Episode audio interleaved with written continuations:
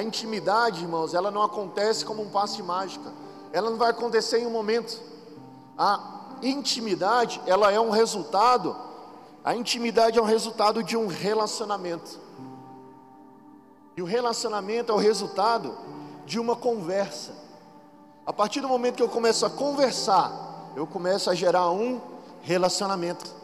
E a partir do momento que eu alimento esse relacionamento, eu chego a ter o que, irmãos? Intimidade. Eu lembro que quando eu comecei a me relacionar com a minha atual esposa, mas é porque na época não era esposa e hoje é, tá? Amém, irmãos? A minha esposa, a Gabi. Quando eu comecei a relacionar com ela, nós decidimos que o nosso primeiro beijo seria no altar. Nós fazíamos a corte. E eu não estou aqui falando que é melhor ou pior, tá, irmãos? Ouça do Senhor o que Ele tem para o seu relacionamento. Amém? Amém, irmãos? Mas nós tomamos essa decisão e nosso primeiro beijo foi no altar, no dia do nosso casamento. Enquanto eu pensava sobre relacionamento, o que veio ao meu coração é exatamente isso. Porque o relacionamento no mundo, a base que firma o relacionamento no mundo se chama relacionamento sexual. Na nossa vida cristã não é assim, a nossa rocha é o Senhor Jesus, amém? E quando eu não tenho nessa base relacionamento sexual e nós abrimos mão até do beijo, o que, que sobrou para eu e a minha esposa fazer? Conversar. Então, quando eu encontrava com a Gabi na igreja, a gente conversava. Quando eu ligava para ela, a gente conversava. Quando a gente saía junto com os amigos, a gente conversava. Quando a gente saía junto sozinho, a gente conversava. Quando ela vinha na minha casa, a gente conversava. Quando eu ia na casa dela, conversava. Não tinha outra coisa para fazer, irmãos. Agora deixa eu te falar. Não tem nada mais precioso do que você alimentar um relacionamento dessa maneira. Porque ela me conheceu da maneira que ela tinha que conhecer, e eu a conheci da maneira que eu tinha que conhecer. Isso foi fortaleza para a decisão de nós nos casarmos. Porque o caminho da intimidade passa por um relacionamento. E o caminho do relacionamento passa por uma conversa. Por que você está falando disso, Nele? Porque são dias que o Senhor quer conversar com você. Irmãos, há um chamado para a intimidade. Irmãos, o Senhor Ele está atraindo o seu coração para que você volte para o secreto, para que você volte para o seu quarto, para que lá em secreto Ele ouça aquilo que está no seu coração, mas para que Ele compartilhe o coração dele com você. Assim acontecerá uma revolução na nossa vida cristã. Amém, irmãos?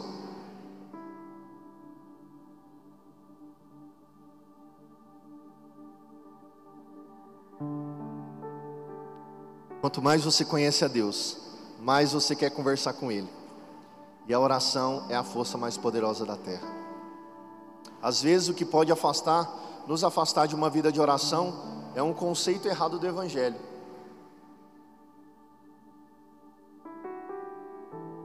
Entendimento errado da graça, às vezes uma vida religiosa.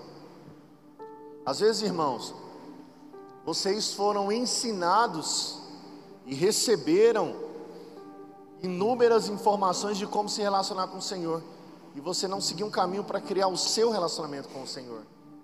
Muitas vezes, a maneira que nós falamos de oração, de relacionamento e de intimidade, parece um paralelo com lei, como eu tenho que fazer. Semana passada, conversando com um irmão aqui da nossa igreja, exatamente isso nós tocamos, exatamente nesse assunto, porque ele falou que ele estava com dificuldade de orar. E eu falei, cara, você precisa de disciplina então. E ele falou, é verdade, René, às vezes eu estou confundindo disciplina com lei, achando que é uma regra que eu tenho que fazer, mas não é, é um relacionamento.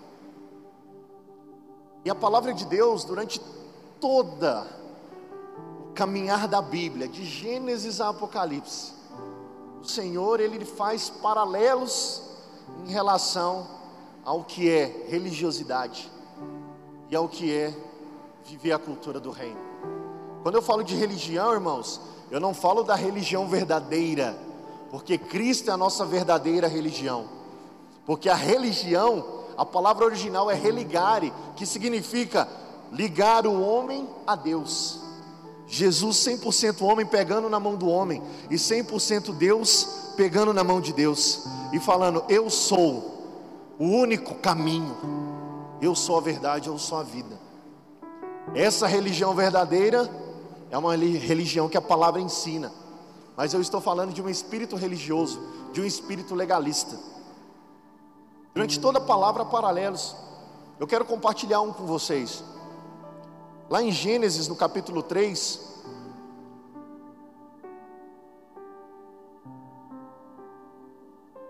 a palavra descreve sobre o momento da queda do homem. E naquele momento, quando o homem come a fruta, a primeira reação, a primeira coisa que acontece é ele ter acesso ao conhecimento. O relato disso está no verso 7, quando a palavra diz que percebendo eles que estavam nus, eles fizeram para si um avental, um, uma cinta, usando uma folha de figueira. Esse é o primeiro paralelo do homem na história da humanidade com a religião. Analisa comigo, irmãos. Primeiro, feito pelo homem, não foi feito por Deus. O homem teve revelação de que estava nu, e ele tomou uma decisão para se cobrir, para entrar na presença do Senhor. Eles costuraram, eles fizeram para si uma cinta, Segundo ponto, era incompleto, porque a cinta ela só cobria a parte da genitália do homem e da mulher. Então ela cobria só uma parte, então era algo incompleto. E terceiro ponto, era feito de folhas de figueira. Sempre que você arrancar uma folha de uma árvore, com o passar do tempo, essa folha ela vai murchar, ela vai secar e ela não, a gente não vai conseguir usar ela para mais nada. Quando a palavra diz que o homem fez para si essa cinta com folhas de figueira, o fato de ser de uma folha de uma árvore aponta para o fato de eles sempre terem que fazer isso novamente. Então eles fizeram uma cinta, ela ia secar, eles iam ter que fazer novamente, e fazer de novo, e fazer de novo, e fazer até o fim da sua vida. Irmãos, fala se esse não é um real enredo da religiosidade. O esforço humano de fazer um ato incompleto que o torne apresentável diante de Deus. Sempre que eu tento fazer algo para me apresentar diante do Senhor, isso é um ato religioso. Agora, no mesmo capítulo, no final dele, no verso 21, a palavra diz que o Senhor fez uma roupa de peles para os homens. Primeiro ponto, quem fez agora, o homem ou Deus? Deus fez, o Senhor fez. Segundo ponto, não era mais incompleto, porque ele não fez uma cinta, ele fez uma roupa. A roupa cobre todo o corpo. Enquanto o homem fez uma cinta que era algo incompleto, Deus fez era algo que era completo. Cobria todo o corpo deles. Terceiro, era algo feito por uma pele de um animal. O que, que isso significa, irmãos? Que o inocente teve que morrer para pagar o preço de um culpado, para tampar, para esconder o erro de um outro.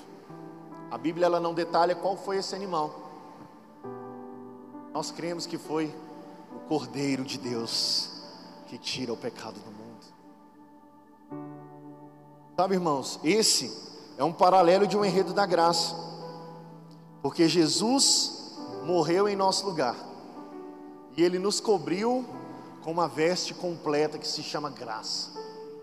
Hoje nós estamos cobertos pela graça do Senhor, de maneira completa, de uma maneira viva, de uma maneira eficaz.